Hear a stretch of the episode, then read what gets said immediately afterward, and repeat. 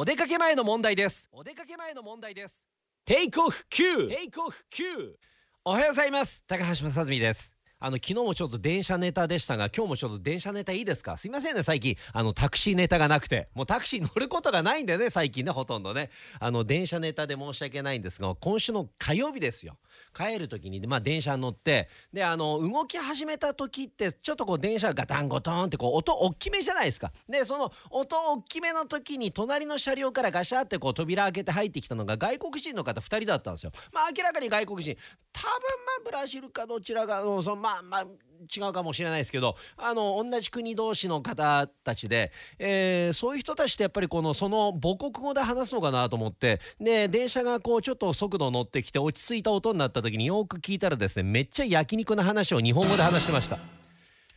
あ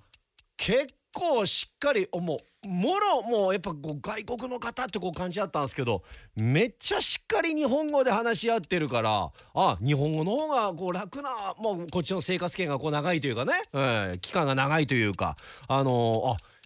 ここまで日本語使われるとなんかこう逆にこっちの頭というか、あのー、解釈がこうパニックになるなみたいなね、え。めちゃくちゃ内容は焼肉でした。